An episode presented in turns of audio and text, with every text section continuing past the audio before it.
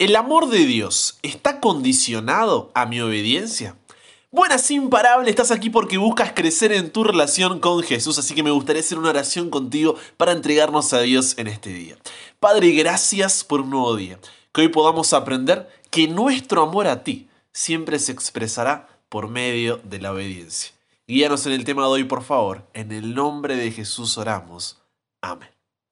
El otro día estaba teniendo ahí mi momento personal con Dios leyendo el libro de Juan y me encontré con un versículo que, a ver, siendo sincero, al comienzo me chocó.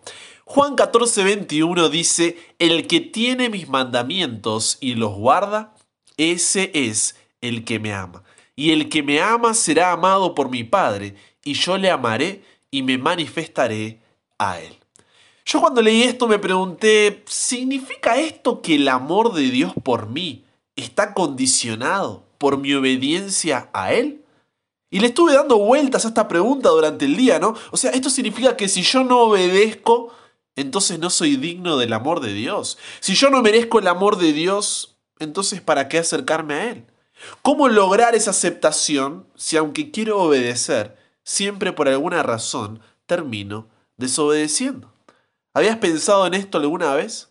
Entonces, quiero que podamos responder esta pregunta juntos. ¿El amor de Dios está condicionado a mi obediencia? Cuando comencé a buscar respuesta, me di cuenta que el orgullo nos hace pensar que hay algo que podemos hacer para ganarnos la aceptación y el amor divino.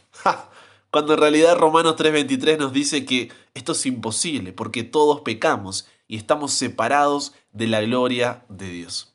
En lugar de eso, entonces, primera de Juan 4:19 señala que nosotros lo amamos a Él porque Él nos amó primero. ¿Qué significa esto? Significa que el amor de Dios no está condicionado a tu obediencia. Porque como dice primera de Juan 4:8, amar no es algo que Dios hace, es quien Él es. Él es amor. Esto, entonces, genera la obvia pregunta de si el amor de Dios no está condicionado a mi obediencia, ¿qué relación hay entonces entre la obediencia y el amor?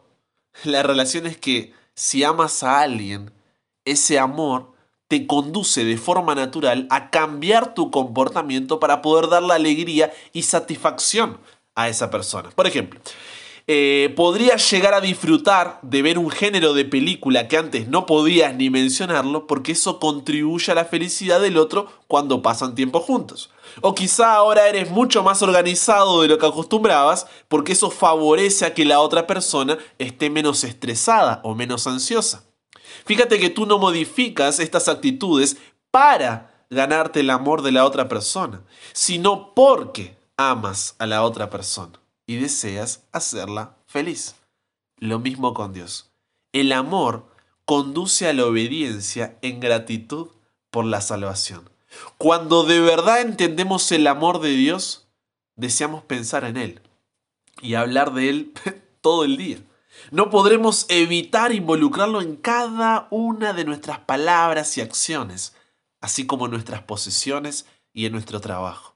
En lugar de ser una tarea, será el gran deseo de nuestra vida, llevar a otros a una relación de amor similar con Dios. Por eso quiero contarte un detalle que te volará la cabeza. Cuando Dios nos da su ley eterna, el reflejo de su carácter escrito en piedra, los diez mandamientos que se resumen en amarás al Señor tu Dios con todo tu corazón y con toda tu alma y con toda tu mente, y un amarás a tu prójimo como a ti mismo, para que lo obedezcamos, ¿Sabías que gramaticalmente estos no son mandatos?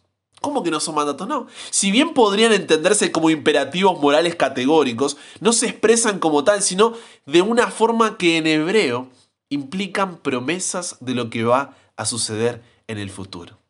Te lo explico mejor. Una nueva generación estaba a punto de entrar en la tierra prometida. Entonces Dios renueva su pacto con ellos y Moisés les repite los diez mandamientos para que los recuerden. Y fíjate cómo comienza diciendo Deuteronomio capítulo 6 versículo 5. Dice, yo soy Jehová tu Dios, que te saqué de tierra de Egipto, de casa de servidumbre. Fíjate que comienza mostrando el amor de Dios que sin merecerlo nos salva. Ahora, como leíamos antes, nosotros le amamos a Él porque Él nos amó primero. Entonces, ¿cuál es la respuesta a ese amor inmerecido que nos salva? En respuesta al amor de Dios, solo lo adoraré a Él. En respuesta al amor de Dios, no necesito adorar a la creación, sino al Creador. En respuesta al amor de Dios, viviré de tal manera que cuando la gente me vea, vea el carácter y el nombre de Dios estampado en mi vida.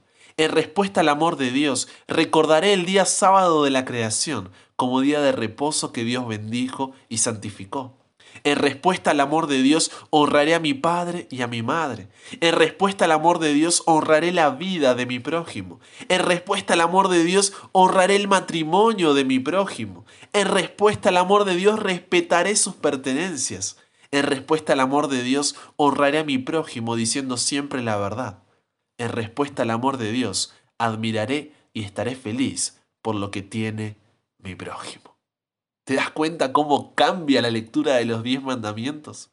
Porque de esa manera Dios salva a su pueblo y gana la confianza de sus corazones. Y en consecuencia, en respuesta, nosotros queremos naturalmente obedecerlo. Volviendo al versículo con el que comenzamos de Juan 14, 21, el que tiene mis mandamientos y los guarda, ese es el que me ama. Y el que me ama será amado por mi Padre, y yo le amaré y me manifestaré a él. Recuerda que el amor de Dios por ti no está condicionado a tu obediencia. Tú no obedeces para ser amado por Dios. Tú obedeces porque eres amado por Él. Porque cuando entiendes que Cristo fue tratado como nosotros merecemos, a fin de que nosotros pudiésemos ser tratados como Él merece, fue condenado por nuestros pecados en los que no había participado, a fin de que nosotros pudiésemos ser justificados por su justicia en la cual no habíamos participado. Él sufrió la muerte nuestra a fin de que pudiésemos recibir la vida suya. Por su llaga fuimos nosotros curados. Simplemente no te resistes a responder a un amor tan grande con otra cosa que no sea amor. Reflexiona. ¿Cuál es la motivación detrás de tu obediencia? Si tu obediencia es por miedo, todo lo que hagas será para no perderte o no ser castigado. Y desistirás, porque no soportas vivir con esa incertidumbre y prefieres disfrutar mientras puedas. Si tu obediencia es por resultado, en cuanto tus intereses y los de Dios no se alinean, si Dios no te da lo que tú quieres, dónde, cuándo y cómo lo quieres, o las circunstancias o sentimientos no están a tu favor, desistirás porque estás usando a Dios si tu obediencia es motivada por la responsabilidad. Tu perseverancia estará atada a tu compromiso, fuerza de voluntad, dominio propio o esfuerzo. Lo haces porque debes hacerlo, porque se supone que un cristiano lo hace, porque siempre te enseñaron así en tu familia, porque no quieres fallar. Pero en cuanto no logras ese perfeccionismo que buscas, desistirás, porque no pudiste cumplir o porque parece demasiado para lograrlo. En lugar de eso, entonces, busca conocer cada día más a Dios en su palabra. Ábrete con Él en oración. Estos audios hacen que no tengas excusa para eso. Y al ir descubriendo así su amor, naturalmente surgirá en ti el deseo de obedecer a aquel que te amó primero. Porque te das cuenta que lo único que quiere es lo mejor para ti.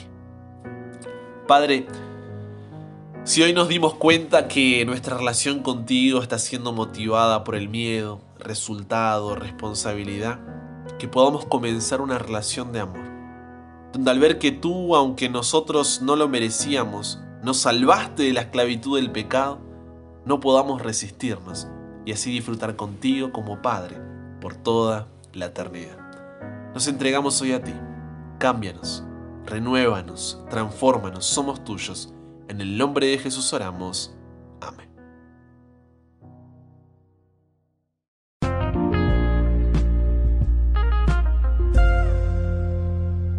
Quedó alguna duda, pregunta, consulta, tienes un testimonio, algo que quieras contar, recuerda que puedes escribirme en Instagram, búscame como arroba chalabrian y estaré allí a tu disposición. Ya somos una comunidad de casi 40.000 seguidores, allí con más de 50 nuevos contenidos al mes, reflexiones guiadas, cajas de preguntas con las respuestas y mucho más. Así que si todavía no me sigues allí, este es el momento de hacerlo, arroba chalabrian y te espero cada día de lunes a viernes con un nuevo episodio aquí en WhatsApp para que nunca pares de aprender y nunca pares de crecer. ¿Por qué? Porque hasta el cielo no paramos.